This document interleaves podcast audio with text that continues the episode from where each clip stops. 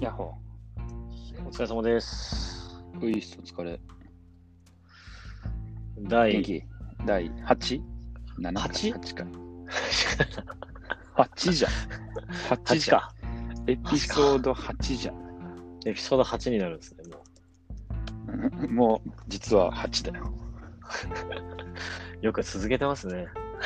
てかさ、こう、あの、ダッシュボードというか、あのね、どんだけ再生されたかみたいなのを見てると、こう、延べで350ぐらい聞かれてるっていう。あ、意外と聞かれてるんですね。そう意外とね、聞かれてんのと、あとなんか、エピソード5がめっちゃ聞かれてる。え、何のやつだっけ？あれ？温泉のやつ？そう、100年後のお湯はぬるいっていうのが、数でいくと一番。あの、アンケート答えてくださった方もそこでしたもんね。あそうだねみたいな。ぱりこやっぱね、ローカルのああいう話はいいんでしょうね。う、なるほどね。まあそうなのかもね。でも聞いてる人ってでも幅広そうだから別に別府関係ない人もいそうですよね。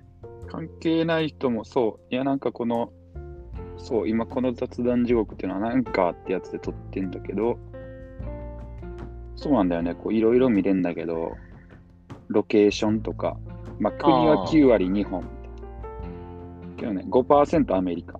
でデンマークとかドイツとかこう、まあ、ちょくちょく顔がわかるなんかところは。そうっすね。デンマーク代表はあの人しかいないですから。ビールのそ、ビール好きのおじさんしかいないですから。で、まあ台湾とかもまあまあなんか知り合いだろうな。ロシア誰ってのは。確かにロシア誰やそうわかんないな。 Germany とかハンスだもんね、絶対。あいつの携帯まだ Germany にあるんですか？そう。やっぱ VPN を使って、あえてこう、ドイツでこう入れてる。あえてね、やっぱちょっとあの VIP は違いますね、やることが。そう、やっぱあの、Facebook とか使えないから、やっぱりこう。いや、もうやめてますからね、Facebook あいつ。そうそうそうそう。やっぱりこうね、うん。でっかな会社に入ると競合もでかくなるから。そうそうそうそう。Facebook やめる勇気あるからすごいわ。そう。けどね、めっちゃ面白いのがなんか、年齢での区分けが、なんかね、300人いてのあれだから、300人って延べか。数人レベルなんだろうけど、17歳までと18、22、23、27、28、34っていう、こうなんか、絶妙な10歳以下区切りになってんだけど、マックスのそう。35歳から44歳っていうレンジと、0歳から17歳でいくと、0歳から17歳の方が倍ぐらい聞いてるんだよ。これは2人対4、そう2人対4人とかなのかもしれないけど、はいはいはい。そうそうえ、そんな若い子が聞いてるんですか、これ？いや、わからへん。これ Spotify がソースだから、あ Spotify って年齢とか、まあ入れられるっちゃ入れるよね。あ。あれって Spotify って年齢制限ないんでしたっけ？制限はないんじゃない？課金のところであるかもしれないけど、はいはいはいはい。確かに。別に制限自体はないんじゃないかな。面白いっすね。そう。ままああ、ざっくりだけど、まあ、ポッドキャストのタイトル、子供みたいなタイトルですもんね。うんそうだよ。けど子供では書けない。確かに。大地獄人でもなかなか書けないかもしれない。確かにね。地獄の獄とか横に難しいでしょ。横に読まず縦に読んじゃうパターンありそうですもんね。雑字断 獄？雑字断獄。雑字断獄やばすぎるやろ。雑獄示談とかが一番なんか危なそうだよ。横にね、そうそうそう。まあ、雑字断獄もなかなか危ないかなんか。強そうだ な。んか人の名前みたいな音ですけどね、今の。雑字断獄さん。だ断記憶みたいな。鬼の。お広くねうん。縛っちゃう。そう、縛っちゃう。そう。縛っちゃうやぱり縛りはユニバーサルな言葉だから。そうっすね。金箔。ハッシュタグ金箔はすごいからね、やっぱり。もうね、ア白か黒か赤しかないからね。ねあんなこう、白いね、空間で縛っちゃって。すごいよね。いや、誰がそうしたんですかねそっち側に持ってったんですかね確かに。けど、こう、金箔っうん。て、けど結局はさ、あれってさ、まあ、武道に近いんだよね、多分もともと。ああのそうなんですね。囚人とかをこう縛るあ、はい技はい、術ではあそうですね。るから、だからこう、要は警察官とか侍が身につけておくべき作法の一つのはずなんだよ、多分。あ、なるほど。多分ねはいはいはいはい。あの、元のルーツ縛り方みたいなやつね。そう。で、多分、あの、こう今でどうかわかんないけど、これちょっとあんまなんか深く話すとなんかややこしそうだけど、いや、結局罪人を捕まえておく職業の、いやいわゆる今の監修みたいな人はいはいはい。とかが多分持ってたスキルなはずなんだよ。だから多分ちょっとこう、要は剣道とか柔道よりかはマイナーみたいな、多分そういう話ある気がする。なるほどね。うん。え、でもあれって結局その、いわゆるエロ的な要素にうん。変更されたのって、どっからなんですかね？なんでなんだろうね。めっちゃそれ知りたいな、なんか。でも、そもそもあれ、そもそもあれはエロいのかっていう問題があります確かにね。勝手にこっちがエロいものだと認識しているだけで、うん。もうそこの道で行ってる人たちからしたら、いやもう最初からアートだから、みたいなうん。そうテンションですよね、多分。ダンさんは多分そっちですよね、どっちかっていうと。そうだね。けど今こう、金箔でやっぱ、ウィキペディアを見てると文化的背景はやっぱそうだね。日本では手錠の発達が乏しかったこともあり、江戸時代の在人の拘束には、もっぱら縄が用いられていた。うーん。で、そのために、放爆術かな。補助術。はあの、縄で捕らえる術が発達し、いかにすれば囚人が死なずに、また暴れないかという研究が必要になったと。なるほど。確かに手錠っていうのしないですね。そう。だね。で、身分や性別、年齢の違いによって結び目の結結び目や結び方が異なる、縄の通し方が違うなど、縛り方に細かいルールが存在した。これは佐野湯や生け花、えーぱ日本武術、武道などにやっぱ動きに美麗を求める日本人独特の感性と、江戸時代という身分固定が完成された時代背景関係が生み出した必然的と呼べる技術体系である。やで明治。維新以降の錦絵で金箔された女性の絵が現れ、美しい女囚が縛り上げられた姿に性的興奮を覚えるという思考が公になったのが、伊藤清友さん、絵師の攻め絵からとされている。攻め。攻め絵ってのがある。なるほどね。やばいっすね。だからまあその姿を、まあ、描いてた人がいて、まあ、当時のこう、ね、街の様子を描いたので、よりこうフェティッシュが強いものがこうアダルトの方にあ、春画とかの方にそう、まあ、春画とかそういうくくりなんだろうね。なるほど。そう。だからやっぱりそうなんだよね。こう見ててもさ、すごいあれなんだけどさ、あれってこう、すごいこう、自分なんて、囚われてる側は外せなくても、こう、捉えてる側は一発で外せるような、なんかやつとかあるんだよね。ですよね。うん。綺麗にできるんだよね。うん。だから全然言います、言いますよね。なんか、痛くないって言いますね。そうそうそうそう全然。。みたいなね。こう、金箔の話、なんで金箔の話になったのか忘れたけど。いや、でもなんかその面白いのは、その、まあなんかその別に時代背景別に関係ないと思うんですけど、そうのん縛られている人を見て、うん。そこに性的興奮を覚えるっていうのが、その時からあるってやっぱすごくないですか、なんか。まあ、確かにね。だって初めて出会ったわけじゃないですか、そこで。その男の人は。確かに。し縛られてるっていうのに対して、確かにね、こう縛られてる人を初めて見たってことね。うん、初めて見た瞬間になんかすごく興奮したというか、確かに。自分にない感覚なんであれなんですけど。そうね。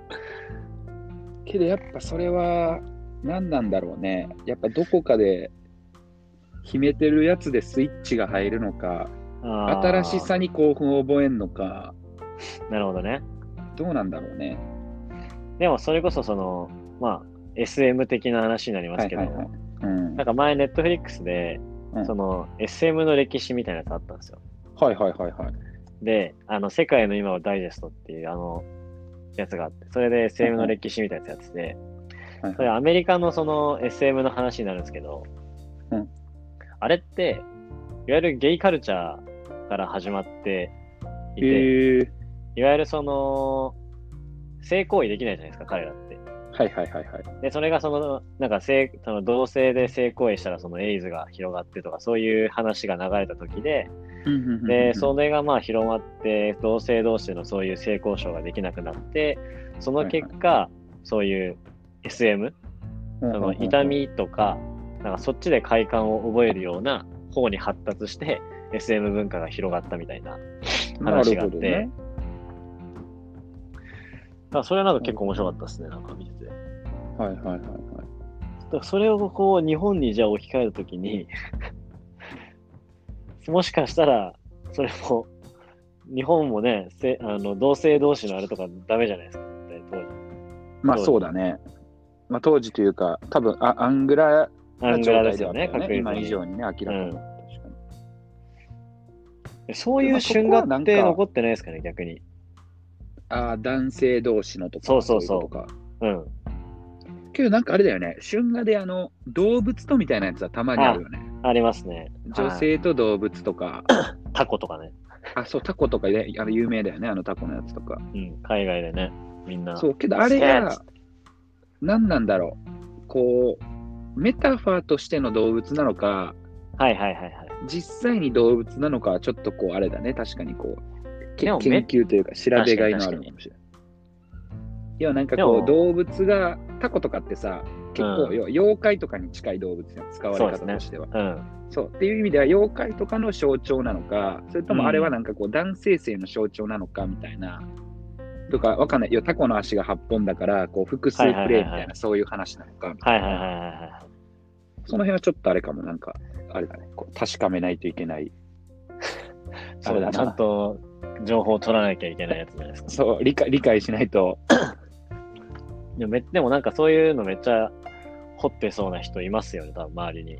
瞬間。それこそなんか芸大、美大芸大系の人とかでなんかいそうな。やっぱあれじゃない？別府ならあの原始者に行くしかないんじゃない？原始者っすね、確実に。原始者に行くしかない。まあ、結局一回も行ってないですよね。でもなんか街で会うと必ず喋るんで、原始者の人。あ、本当？はい。お酒飲まないんですけどね。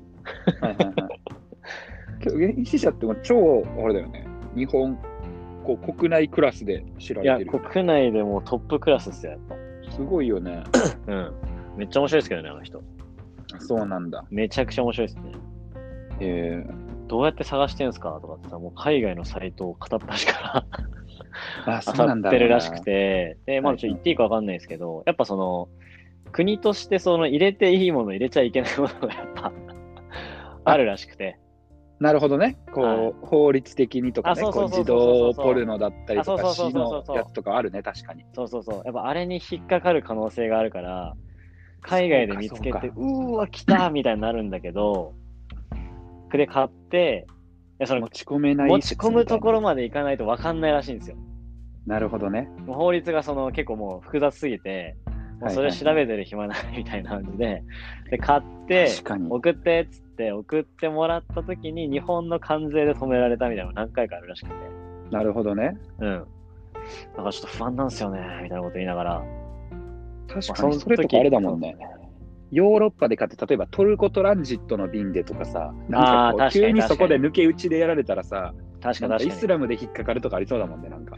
確かにありそう。こう、わかんない、あのね、独自ルート世界中のそう航空法とかそういうのでどうなのかわかんないけど。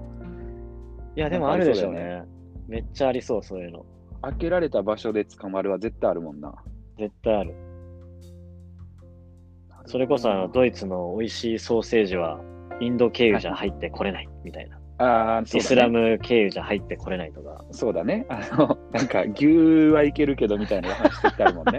はいはいはい。絶対ありそう。確かに。確かに、そういうのめっちゃありそうっすね。なるほどな。いや、それ結構面白かったですね。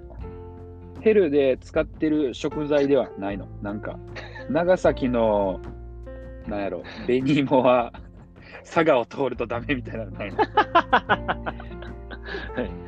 ええまあその、現地の人にバレたら怒られるみたいなやつですか？そう持ち出したらあかん品種みたいな。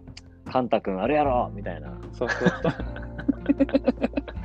カンタ君って美味しいのあるのに、なんで外から入れるの？みたいなですね。そう、なんか、大分に持ち込むときは名前を変えておかないといけないみたいな。なるほど。カボスがあるのにやたらすだちをしてるとか。あ、そうそうそうそうそう。すだちうまいんだけどな。徳島の徳って隠して出さないといけない。絞って出すみたいな。なるほど。あのそうですね。果汁にしちゃえばもうわかんないですからね。そう。けど、そうだよね。県のアンテナレストランとかだったら言えないもんな。これ、いや、そうですよ、すだちって大分でも作られてるんですか？とか言われて、ああ、まあ、あの、旬でいいの入れてますみたいな。はいはいはいはいはい。いや、でもなんか、えっとね、さあもう僕は TVer もっぱら見るんですけど、はいはいはいはい。あの、ガイアとかカンブリアとか、あそこに結構見てて、で、はいはい、最新のガイアが、いわゆる気候変動によって、食材の生産地が変わってきてるっていう話。ああ、確かにね。うん、そう。で、なんか一個、一個大きく取り上げられてたのが、日本酒？おで、新潟で作ってる酒造があるんですけど、はいはい。その気温が高くなりすぎて、うん、その、いい状、最適な状態で、あの、同じ、簡単に同じ味が出せなくなってきてるっていう話ですね。なるほどね。はいはい、はい、これまではずっと同じ、そのずっと寒かったから、同じその気温の中で作業ができたけど、うん、まあ、いわゆるこう気候変動で、ちょっとその、いつもよりも気温が上がってしまって、最ベストな、ね、当時の状態で作るっていうのは難しくなってきてるからっていうので、はいはい、その人、あの、秋田にそのまんま移住しましたね。へえ。で、秋田が、その、現地でその日本酒を作るみたいな、秋田が北海道とあの東北の方なんですけど、うん、なんかその、えっと、一応まあ行政がその設備費を負担しますみたいなやつで公募かけて、でそこに応募して採択されて、みたいな。へえ。だからそれで今、青森で今、もともとね、ぶどうとか、あの青森って桜、え、なんだっけ？リンゴ？リンゴか。そう、リンゴが全然取れなくなってるらしいんですよ。うん、あ、そうだね。リンゴの品質が。抜かれんじゃなかったっけ、そろそろ。そうそう、リンゴの品質がめっちゃ落ちて、ね、そうそうそう、落ちてきてて、うん、今何作ってると思います？リンゴが落ちてきて、今、洋梨？似てるようでちょっと遠いやつね。そう。いとこ、いとこぐらいのやつ。いとこぐらいのやつ。リンゴから見て。桃っす。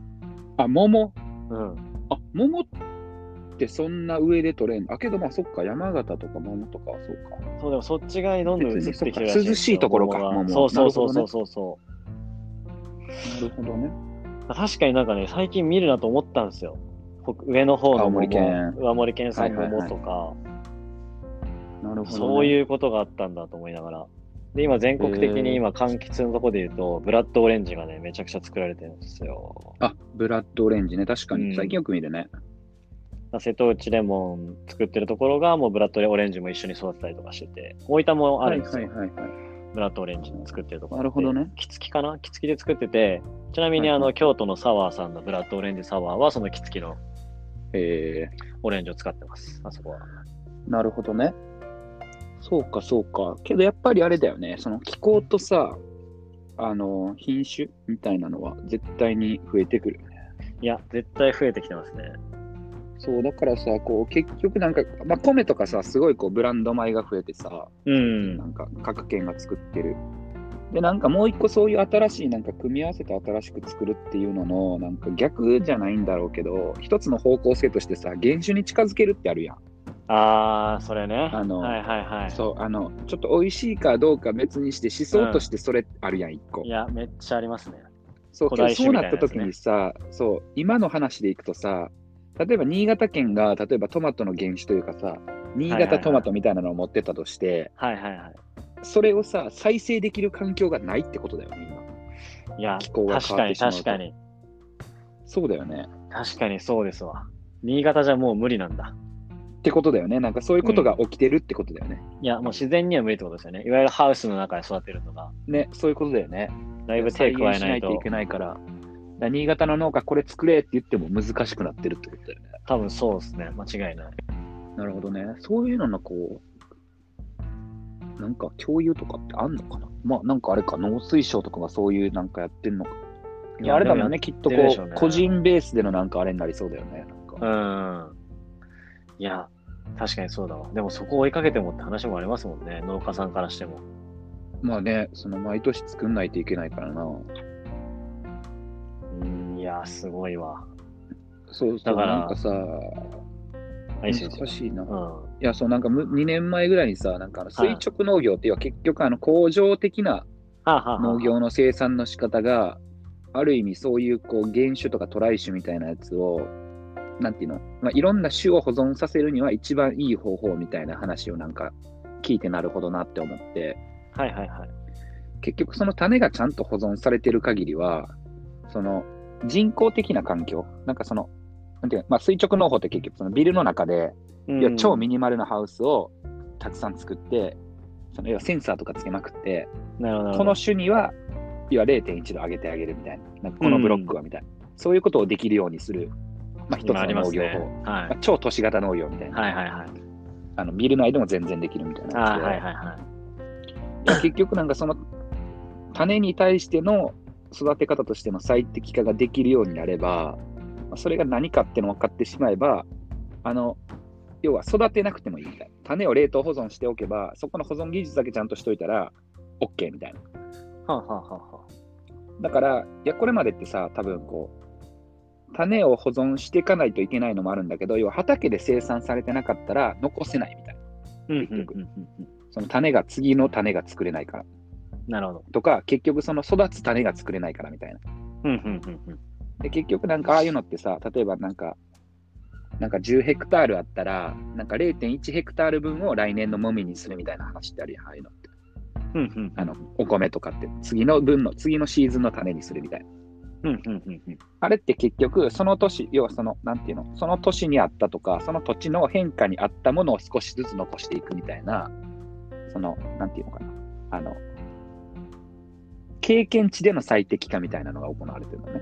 うんその種でちゃんとそのその場で育ってたやつが残っていかせないと、新しくなってきたらそこにフィットしないからみたいな。いや、なんか半分精神論もある気がするんだけど。まあ、あるでしょうね、その感じだと確実に。そうそうそう。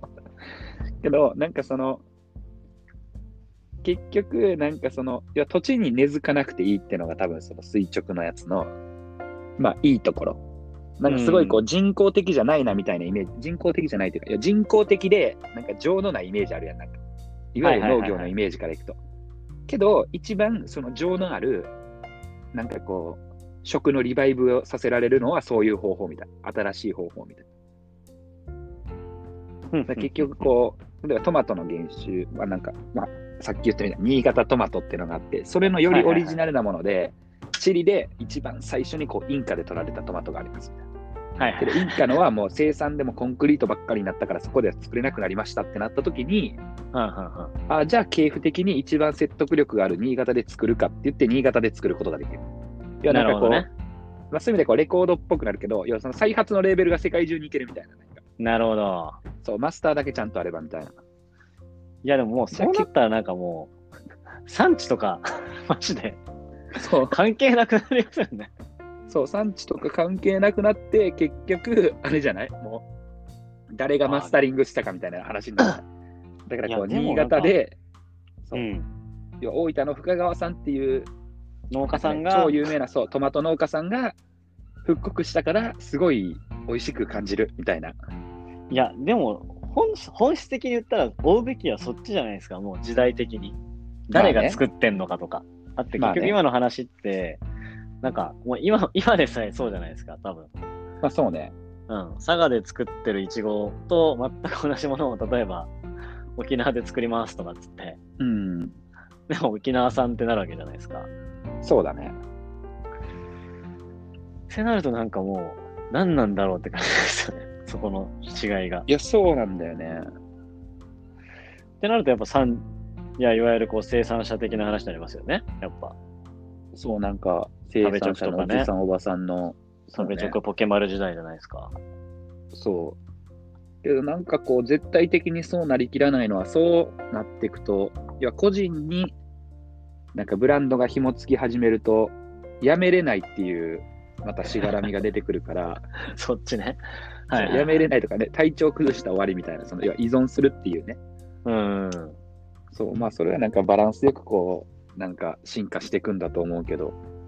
でもなんかそれってあんまりやりすぎちゃうと、なんか、いわゆるそのエリアによっては、そもそもいなかったやつが来るのと一緒じゃないですか、それって。あ、そうだよ、そうだよ。うん。だからちょっと種がこ多少、なんか乱れるというか。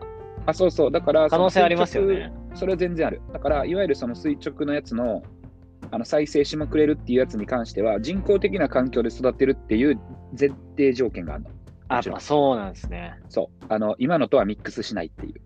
はあ、面白いっすね、それ。そうそうそう。で逆に今のとはミックスしないから、はいはい、はい、その工場、いや電気がないと作れない品種ではあるんだよね。なるほどね。そうそうそうそうそう。いや、それ面白いっすね、めっちゃ。その、要は毎年作ったやつから来年にちょっと残すっていうのは、多分そういうことなんだ、多分。その土地にフィットしてるやつが多分絶対あるはずだから、それを選んでやるっていうのはきっとそうで。まあ、ある意味なんか、まあ、精神論っぽいけど理にはかなってて。はいはいはい。そういきなり要はこうコメリで買ってきたやつを入れるんじゃなくて、コメリね。そうコメリ皆さんじゃなくて、皆さんわかります？コメリ。そう。田舎にしかないやつ。そうそうそう。けど、なんかさ、あの、いわゆる種のメーカーあるやん。けど種のメーカーとかは、はい、けど結構多分そういうのの最適解を持ってんだよね、きっと。うん、要はその土のサンプルを送ってくれたら、それに合わせたやつになんかこうできるみたいな、その技術とさ、あの、サンプル数がめっちゃ多いから。はいはいはいはい。そう、多分できんだけど、けどなんかこう、よく陰謀論とかでさ、よくさ、なんか、種をね、あるやん。種を種のやつはよくあるやん。して悪いみたいなやつね。そうそうそうそうそう。モンさんとか種をたくさん保有してみたいな。で、結局あの、種マフィアは農薬マフィアで、土地マフィアでみたいな、なんか、そういう話なんか、農具マフィアでみたいなあ、るよね。全部ね、つながってますから。そうそう。そう、だからなんか、まあ、何がいいのかなって感じはあるよね。うん。でもまあ、そうですね。でもなんか本当その、ね、料理でいうところの、うん、最高の食材とその調味料を合わせてるみたいな話じゃないですか、それって。まあ、最高の、ね、最高の土地で、最高の種で、最高の環境でこう、まあ、そう、育てる的なね。そうね、最高の食材とシェフって感じだよね。腕のそうそうそうそうそうそう。確かに確かに。でもそういう、でもそっか、でもそういう人もいるんだよな、多分。だから多分すごい人。そう、だから数年に一回、めちゃくちゃイケてる品種を、あの、三つ星レストラン3つだけに納入して食っていくみたいな人が出てくるかもしれない。な農家 ね。そう。そう。バカ、めちゃくちゃ高そう、それ。そう、だからもう、あれだよ、あの、あの、大麻を自家栽培してるやつみたいな農家が出てくる。なるほど、ね、アーティストって呼ばれる。でそれだけで食ってるっていうね。あそうそうそう、あいつ何してんだって、いや、なんかあの、ハウスの施設だけ持って、沖縄でなんかつマンゴー作ってるよ。しかもそれこでしか食えないやつらしいみたいなね。そうそうそう。普通の人が1000個ぐらい売らないとで取れない値段を、例えば10個か20個ぐらいで稼いじゃうみたいな、そういう感じですね。で、なんか結局、そうなったら、あれだもんね、どこでも作れるから、一番高く売れるところで作れるってことだもんね。確かに、ね、ブランド的にああ、そっか。そう。だから、なんか、例えばマンゴーとか沖縄で出したらあれだけど、北海道でマンゴーを出したって言ったら超すげえみたいになるやん、なんか。はいはい、はい、まあ、なんかどう、どういう値段がつくかわかんないけど、みたいなことができるんだよね、多分。なるほどな。てか、まあなんかもう、それでも、なんかまた話戻りますけど、もうなんか世界中の食材作れるじゃないですか。もうなんかそうなってきて、そうだね、理論上はね。理論上。でもその、うん、ダメなわけじゃないですか、多分。その作っちゃいけない系の話なんじゃないですか。そしたら究極だってもう別に輸入しなくてよくなるし。だからそこはきっともあれなんじゃない？あの、利権と倫理の、ねうん、との兼ね合いの問題なんじゃない？ですよね。結局その遺伝子組み換えみたいな、要は人間が命をいじるってのがありなのかっていう問題と、いやー、すげえ話になってきた。米産業を守るべきなのか問題っていう多分、大きくその2つがあれなんじゃない？あの、ハードルとしてはあるんじゃない？いやー、今日の雑事極談すごいっすね。雑事極談すごい。8回目ともなるとね、やっぱり。いや、でもなんか逆にその品種改良してるやつあるじゃないですか。例えばその、僕らのとこで言うと、ピーチパインっていうのがあるんですよ。はいはいはいはい。あの、桃とパインの掛け合わせなんですけど。桃とパイン、あパイナップルね。パイナップル。でも、はいはい、見た目パイナップルなんですけど、桃みたいにこう甘いんですよ、めっちゃ。ピンク色だし。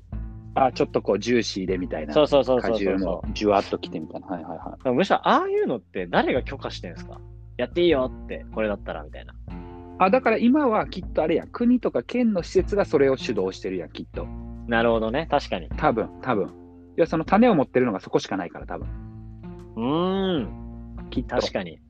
で、それってた、あれなんですかね。いわゆる、厳選された農家に委託して作ってもらうわけじゃないですか、確実に。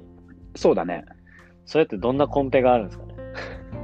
コンペはきっと、まあ、これは完全な見立てというか、あの予想というか、あの勝手なあれだけど、結局はみんなで同じものを作るっていうのが多分一番効率良かったから、はいはいはい、だから結局その、戦争で負けた後に、いや地主がいなくなるやん。はいはいはいはい。いなくなって土地を再分配したときに、あじゃあ兵庫のここは山田錦だけを作りなさいとか、はあはあはあはあ、多分そういうことをやった結果で、多分その県ごとに多分その得意なやつを持ってたんじゃないのかな。なるほどね。そう、とか例えばこう大分大学の農学部は、まあ、わかんない、も桃の原種を持ってたとかさ、はいを持ってたとかさ、うんうんうんうん。多分なんかその辺に紐づくんじゃない？で、結局その同じものを作らせるっていうのは、多分その土地のブランド的な話もあるんだろうし、結局そこにあの国に依存させるっていうその縦の役割もあるんだろうけど、まあ、農協とかも噛みながら多分。じゃないのかな。いや、でも多分そうですね、それ。そう、だからみんながみんな自由にものを作ると、まあ、結局産業にならないから、うん、名産品は生まれないから、一個を作らせるっていうスタートなんじゃないのかな。確かにだってそれまではもうみんな自由に作ってたわけやん。多分米を作って、冬は麦を作って。本当にそうですね。ルール決められる前までね、野菜を作ってさ。多分、好きなもの作ってたんですもんね、みんな。うん。で、まあ、それもコントロールが地主じゃなくて、きっと、まあ、おっかみになったってことなんじゃない多分。なるほどね。結果的に。そうそうそう。うーん。いや、面白いな。そうだよ。いや、すごいな。なんでこんな話してるんですか、これ。なんで、そう、なんでか金箔、金箔からの種子法の そう、種子法の話から。今最近ホットな種子法の話ね。そう。話題に上がってる種子法の。そうなんだよ。そういうなんか、なんでこの流れになったか聞き直さな、ほんまにわからんようになってるけど。そうそうそう。そういうね、ことがあるみたいですね。そう。あ、ちょっと話ちょっとずれるかもしれないですけど。うん、いいよ。今その、無人のレストランとか出始めてるじゃないですか。ああの東京で、ロボットが焼き鳥焼いてるとか。ああ、はい、そういう無人のレストランね。うん、そう。あれは直輔さん的にこう、これから増えてくるやつなんですか？ちょっと前にその、それこそバーテンダーがロボットになるみたいなやつとか。はいはいはいはい。まあなんか、どうなんだろうね。いやなんか結局僕は、なんか、レストランに限らずだけど、結局なんかそのサービスしてるのが僕の中での評価軸は超高いから多分そのなんていうの？あのあはいはいはいはいそう、あの、ひ人というか、その、うん、なんか、みたいなところが多いから、いや個人的にその、趣味かどうかは別にして、まあ、増えてはくんじゃないの？まあ、増えそうではありますよね。それこそフードコートとかもそれでいいですもんね。うん、それでいいしさ、だって中華料理屋とかでさ、まあ、チェーンの中華とかで結局あれやん。チャーハンとかももうマシンがあるわけやん。材料だけ入れて。あります、ね、そう。なんか、なんか良くも悪くも王将がさ、何々店が美味しいとか言われてんのってさ、清準化ができてない証拠裏返しっちゃ裏返し。チェーンのくせに。まあ、そうね、チェーンのくせに、チェーンのくせに。こだわりを出し始めるというか。そうそうそう。けど、まあ、なんか結局、わかんないけど、それが、そこに歴史が生まれたらわかんないよね、もう。確かに。だからさ、家系もさ、結局こう資本系の家系ってあるやん。なんか町田商店みたいな。はいはいはいはい。なんかこの今めっちゃ増えてんだけど、すごい。で、売り上げとかもなんかすっごい増えてんだけど、結局あれってこうセントラルキッチンでスープを温め、まあほぼ温めるだけみたいな。うん、状態でやってるけど、やっぱりそれじゃあ、こう、なんていうの、まがいもん感を超えれないって言って、なんか今、その自分のところでなんかちゃんと炊いて作ってるみたいなのを始めたのよ。へえ、そうなんですね。そうそうそう。みたいなのを結構、その、今までの名前とはちょっと違って、まあ、ちょっとこう、ローカルのラーメン屋っぽい名前でやってたりしてて、うんうんそう、全然ステルスとかじゃないんだけど、そうそう。だから、結局なんか歴史に勝てないって話やん、それって。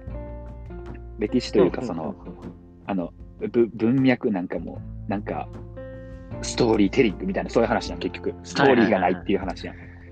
今流行りのね、ストーリーね。そう、そう。まあ、今に始まったわけじゃないけど、結局なんかそこでどんだけなんか、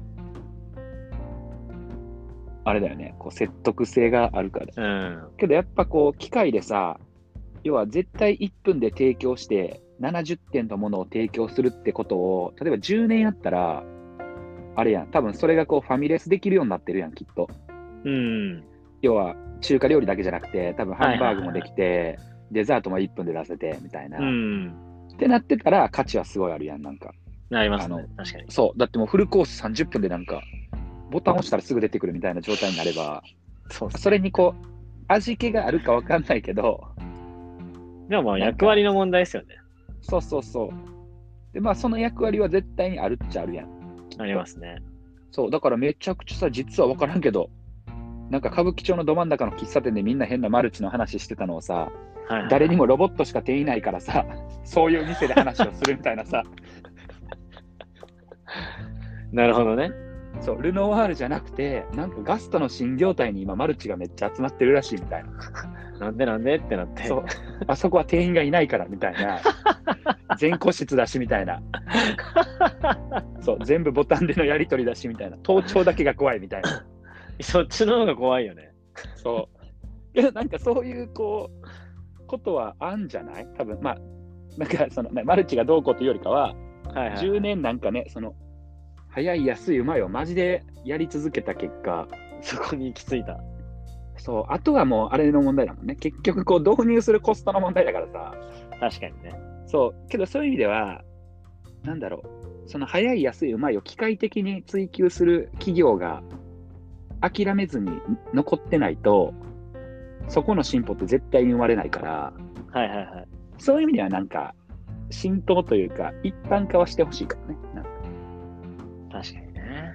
そう、やっぱこう人間をビビらせるぐらいさ、やっぱりこう。いやー、そうっすよね。そういうの出てきたらやばいっすよね、マジで。そう。で、なんかその今の話をしてて思ったのがさ、結局なんかその人だみたいな話でいくと、はいはい、はい、マクドナルドとかって、まあ、焼いたりとかさ、ポテトを揚げたりみたいなさ、こう、まあ、最終的な細かな人間のブレみたいなのがあるとは思うんだけど、はいはいはい。結局は機械で平準化されてる作業だけど、たまになんかめっちゃこうサービスにムカつくときあるっていうのは結局あるやん。作り手とか人の問題やん、そういうのって。そうですね。ヒューマンエラーの方ですからね。そう、ヒューマンエラーでやっぱりあの人間はプチッとくるからさ。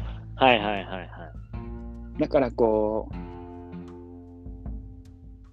いや、そのマクドナルドでもまだ難しいから、まあそういう意味では。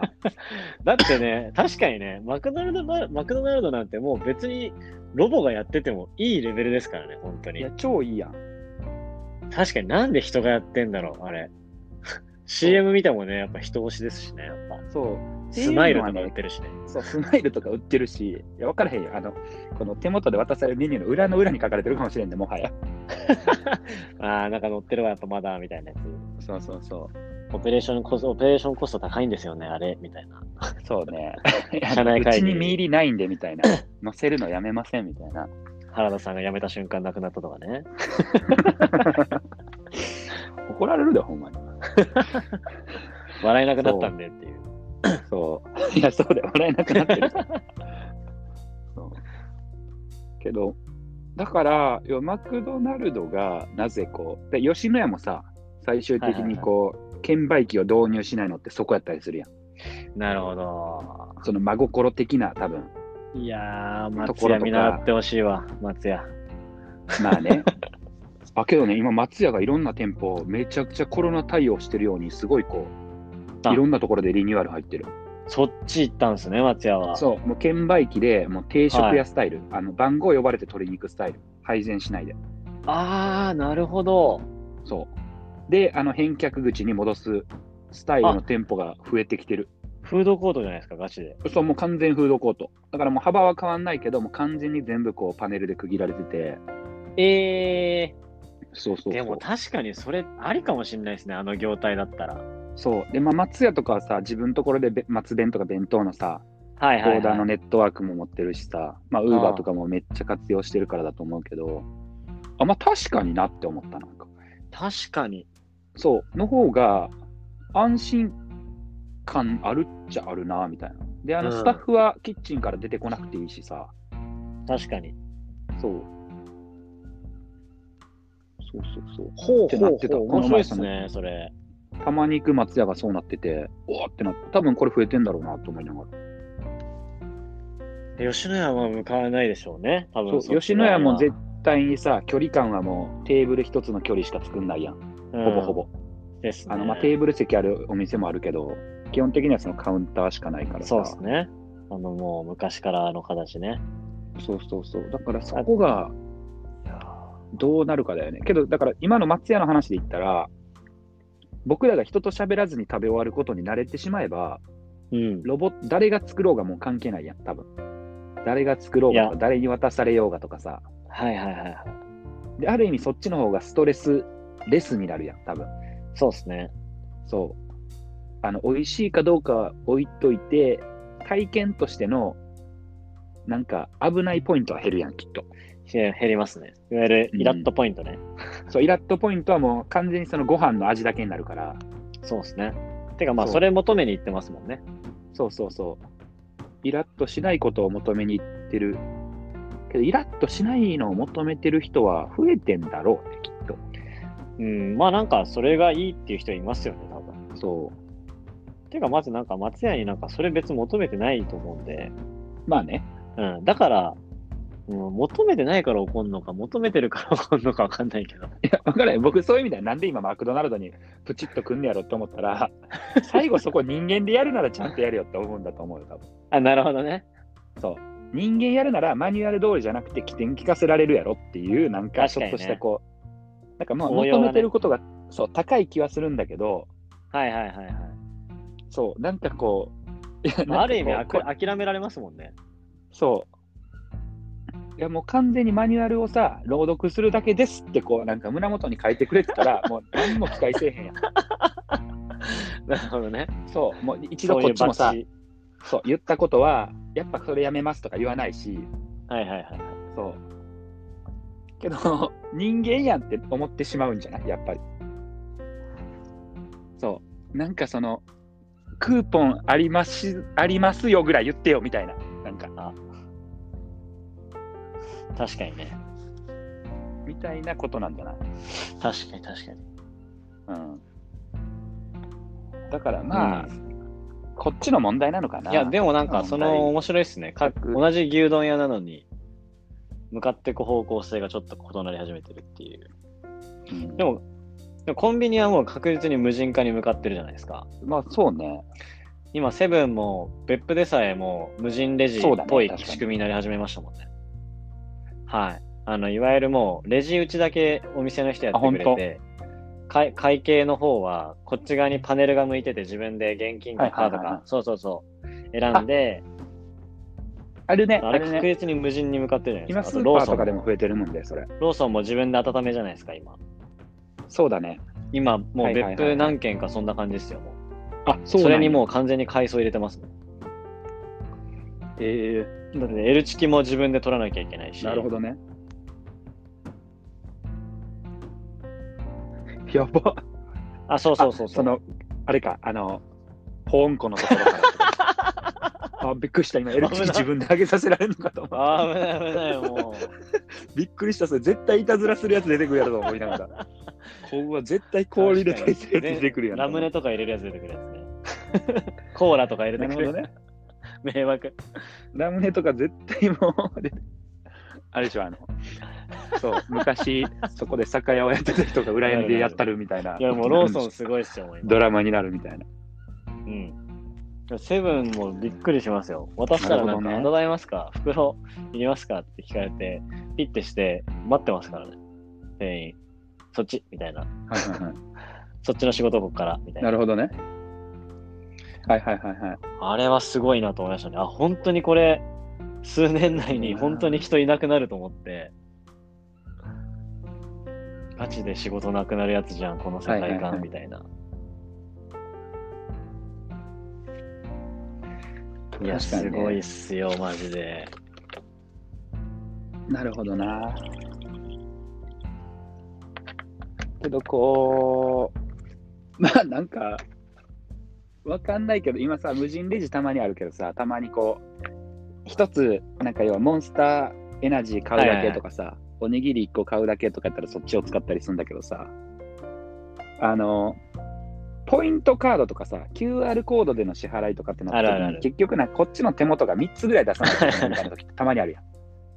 あの、貯めようとしてたり、例えばこう、あの、ポポンタカード出してそう。で、なんかそっから 10, 10ポイント使って なんかこう、ペイペイで支払うみたいなさ、なんかこう、あ、ね、の、可能性としてさ、はいはいはい、そのメニューにあるからあるやん。それにこう使うやん。そう。いや、僕もなんかポイント貯めてるポイントは貯めてるから、なんか。うん。そう。ってなったら、結局時間めっちゃかかんだよ、慣れるまで。そう。で、はいはいはい、そのレジの前からめっちゃ準備しとかないといけないみたいな。で裏でペイペイ開けといて、なんか、ね、あの、ポンタポイントのカードはもうバーコードまで出しといてみたいな。で、支払いで QR コード選んで、ペイペイのをもう一回開けたら、もう一回指紋認証通してみたいなさ、なんかこう、だからこう、そこは、なんか、なんかファミペイとかはさ、一発なんだよね。なんか、ね、クーポンとかも1画面でピピピピピっていけるなんか。そうそうそう。みたいなのがあるんだけど、まあ、ファミペイのファミペイね、もう完全にあのファミリー、ファミペイアプリの中の話でしたけどね。ペイペイとかじゃなくて。僕、ね、すごいっす、ね、あの、ケチくさいから割と使い分けてるよ。あの、そんなに増やしてないけどね。あの使う可能性のあるやつは。自分の経済圏と関連あるやつだけしか増やしてないけど。そう、だから、はいはいはいはい、なんか LINEPay と今使ってるのでいくと、PayPay と、えー、あと、最近、あ、そっか、あれ誰でも使えますもんね。作った。作ったというか、使い始めた。あ、そうそうそう。で、それは、結局、うん、まあ、LINEPay は一番最初のな、なんか Pay だったっていうのあるから、まあ、ずっと使ってるし、ね、あの、まあ、現金のやり取りでたまに使うからさ、人とのやり取りで。うん。そうそうそう、家賃とか電気代分これで渡すとかやってるから、それで使うのと、だからまあ LINEPay はそういう意味では外ではあんま使わなくなったかもね。そうで、まあ PayPay は使う。あと、あまあ、メルペイ、最近あのメルカリで物売ったりするから、そう、そこに残高たまるから、それ経由で、なんかインターフェースは ID でたまにメルペイを使ってえーいや、すごいっすね。あ、なんかさ、全部使ってっすね。そうそう。そう。で、auPay は、なんか、ネットバンクが au とかのやつを使ってるから、あの、チャージが楽だったってそう、ゆうちょみ全員泣いてるやつ、ゆうちょ銀行のやつが問題あってからさ、おそう、あの、オンラインチャージがさ、そもそも他の銀行もできなくなったの。みんながセキュリティ上げるから。そう。ってなった時に、au とか、例えば PayPay だったら、はいはいはい、なんだっけ、あの、あるやん。ヤフー系のネットバンクしかオンラインこう、チャージできないみたいな、そういう時があったの、なんか。なるほど。そう。ってので auPay を使い始めたのがあった。なんかそのチャージというか、その残高のやり取りが一番やりやすかったかみたいな。いや、でも使ってる方ですよ。けど他はね、使ってないよ、そんなに。割とね、使い分けてる。なるほどね。7個ぐらい使ってないの、多分。でも7個なんてもう。でっかなところでいくと。7個は。相当早かったっすよ、あれ。コンビニで。俺、小学生、中学生か、俺が中学生、ね、そうだ、そうだよね。だって7、あ、そうだね。いや、それぐらい買ってましたもん、それでコンビニの弁当とか、7個で。なぜ使ってるか分かんなかったですけど、それを。はいはいはい。なぜ俺はこれを使ってるのか分からないが使ってましたね。確かにね。確かにね。すげえな。そう、けどなんかそういうのも、なんちゃらペイも、うん。わかんない。最終的になんかなんポイントの還元とかさ、ああいうキャンペーンみたいなのが、マジでなくなったら、あの、結現金局、使いそうだけどね、なんか。まあ、現金はなくならないだろうな、結局まだまだ。いやね、そううんいや、絶対なくならない気がするんだ。結局。まあ、中国とかね、よく言いますけど、その現金をお釣り渡したらなんかもうめっちゃ嫌がられるみたいなとか。うん。うん。ああね。そう、だからそこまでしてくれないと、本当アフリに。カはね、その、あれだよね強盗がなくなったんですよね。泥棒がなくなったらしいですよ。オンラインにして。それで一気に復旧したっていう。ああ、なるほどね。オンラインにしてね、なので、もうそもそも強盗がいない日本では現金がなくならないかもしれないですね。そういう意味で言うと。まあ、そうだよね。あとはもうみんなが、ホームレスとかが増えない限り、安全すぎたせいでそうなってしまったという。うん、うん。あで持ってくまあ、持ってることってリスクじゃないですかとかって話ないじゃないですか、ぶっちゃけ。うん。うん。まあ、ないよな。ないよね。あとはもう可能性としてあるかわかんないけど、これはもう税金を使ってやる話になるから何とも言えないけど、超地域通貨みたいなさ、結局さ、こう地域振興券とかってさ、こう国レベルで配るやつとかでさ、トータルでは一番還元率いい説ってあるやん。あの、例えば今だと、はいはいはいはいはい。そう、あの、世田谷ペイみたいなのがなんかできて、世田谷区がやってる。なんかあれ30%還元とかなの、なんか。要は、10えぐいっすね万円で13万円分使えますみたいな。ああ、でも別府も今ありそう、ますあの店舗はその商店街とかに限られるんだけど、そう、使えますけど多分それって使えま、すあの、ものによってはチェーンも使えたりするやん。スーパーとか使えたりするやん。そう。っていうのを考えたら、もう、なるほど。それがある意味局究極地的ですね、確かに。あの、そう、ペイの、あれ、もう、だからもうあれやん。そう、究極の、だからもう本当信用だけでやるって、あの、なんかあの、はいはいはいはい。やりとりが起きないっていうやつやん、多分。そういう意味では。やりとりの、いわゆるこうお金の移動距離が確実に減れば減るだけ、多分その、はいはいはい。多分その還元率やコストがないから高くできるんだろうけど、多分はそのトランザクションのコストがないから、セキュリティも含めて。だからそうだよね。だからその経済圏をどこまで狭められるんだっていうなるほど。神様からの問いなのかもしれ神ない。様からの問いなんですか、これは。そんな壮大なテーマなんですね、これは。そうだよ。神様からの問いだよ。あの、いや、やばいっすね。そうそうそう。確かにね。やっぱあの人類の課題は基本的に神様から来てるから、やっぱり。そう、あの、そうどの神かは分かんないけど、やっぱ、八百万たくさんの神がいるからさ、確かにね。やっぱり水漏れの神もいれば、やっぱね、こう、立て付けの神もいるし、いや、今回の収録はですね、神とかそういう話ですね。やっぱ趣旨、あの、神、人が触れてはいけないところなのかもしれないですね、そこはちょっと。そうだよ。やっぱね、いやうんそうあまり触れるとね、やっぱりこう、怒られるからね、種子やっぱ法の話もね知識で飛び込む遺伝子組み換えもそうですし。やっぱ、そう、やっぱり、いやーそうだよ、やっぱり。そう。はい。そんなこんなんでいいかなと思いつつ、あ、あの、せっかくあのフォームを作って、フォームを 紹介したいですね。一人だはいけ反応が来たから、それを紹介しておこうかな最後まで聞いてくれてますかね。最後に紹介する。るっていう。そう、聞いてくれてるかな。でまあ、ニックネームかで本名が来てるんだけど、まあ、いや、もしかしたらそれはニックネームなのかもしれない まあまああのが知らないだけで、本名じゃなくて。まあそうだね。そうだね。で、まあ、けどちょっと紹介しますみたいなことをこう書いてなかったかもしれないから、まあまあ、あの、仮名で中村さんね、中村さん、僕の知り合いなんだけど、これは。見てわかる人で知り合いなんだけど、そう、お名前、中村さんからこうコメントをいただきましたと。でまあ、ご意見ご感想ありますか？に関しては、100年後のお湯の話、面白かったです。温泉マーク。地元の話聞いてるだけでほっこりします。100年のことでした。そうね。みんなの、そうだね。100年後は、冷たいお湯は湯布院から出てるみたいな、そういう話だよね。これ思わず聞き返したでも、あれですよ、今。鶴見岳が噴火してなってますよ、今。はい。火山性の地震が起きたんですって。はい。そう、鶴見岳ついに。おい、マジ？もう危ないっすよ、もうここまででしたね。建造の未来もここまでやったかあんだけ戦場地だから、もう確実に海になだれ込みますからね。あそこ爆破したら、綺麗にもう、すごい勢いで海になだれますよ、本当に。そうだよね。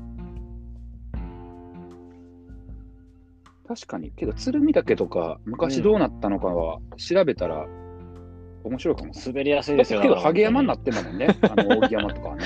ものすごく滑りやすいですよ。そうだよね。滑りやすいよね。全部滑ってくるよね。はい。そうだよ、ね、うん。そうですね。まあ、地震とかも、気をつけましょうっていう今日の話多分結構面白かったんじゃないですか。これ東京もね、やっぱでかいのがあったから。うん、そうだよ。ただ、この面白かったっていうのを諦めずに、誰が50分聞いてくれるかっていう、ね。繋がってなさそうでね、そう、全部繋がってる話なんですよね。いい流れだった。神様に最後ね。神様に通じてた。そう。ちなみに、すべては神様だから。えー、鶴見岳が最後に噴火したのは、まあまあ、うん。えー、っとですね、噴気したのは1900 75年です。でもね、高さ100メートル、150メートルぐらい、めっちゃ最近上にぶっ飛んだらしいです。割に、割に飛んでるやん。え？すごいやで、その前が、1950 49年も一緒。その後はね、もうめっちゃ前ですね。ああ、じゃあ、けうん。あ、けど、まああれか、噴気が上がりとかそういう話か。だからまあ、噴火もそうだよね。レベル感あるもんね。あの、火山灰が飛ぶレベルのやつから。そう、これ結構やばいですよ。魚、けど川魚867年のは、すごいね。え えー、そう、数千万が死ぬって書いてある。数千万でしょ？すごいすごい。今、別府市12万、あ、数千万の、うん、え、別府今、魚ほぼ死ぬ。魚ね。あ、フィッシュ、そうだよ。人じゃなくて、まあ、魚数千万のフィッシュだけど、そう。そう。けど、まあ、火山灰とか火山の泥が数里四方に積もる。泉が沸騰し、川となって山霊の道路を塞ぎ、川に立って。あ、だからお湯が流れて、物が、だから猫とかも死ぬってことだよ、これは。そこでくつろいでる猫とか急に蒸気来るから。そうだよ。いや、笑ってられないですね。いや、笑ってられないからね、本当に地震はね。まあ、皆さん気をつけましょう、これは。はい。まあ、憂いなしです、本当に。そうだね。備えあればっていうことなので。そう。とりあえず2月なんか2回もあって、まあ、そんなこんなで。3月もやりましょう。はい。いや、ちょっとね、そう、3月もこれぐらいのレースで。俺も今、エアポッツが壊れるまではこのテンションでできるから、多分。ありがとうございます。このテンション、このペースでいき皆さん3月お会いしましょう。またまた。ありがとうございます。お会いしましょう。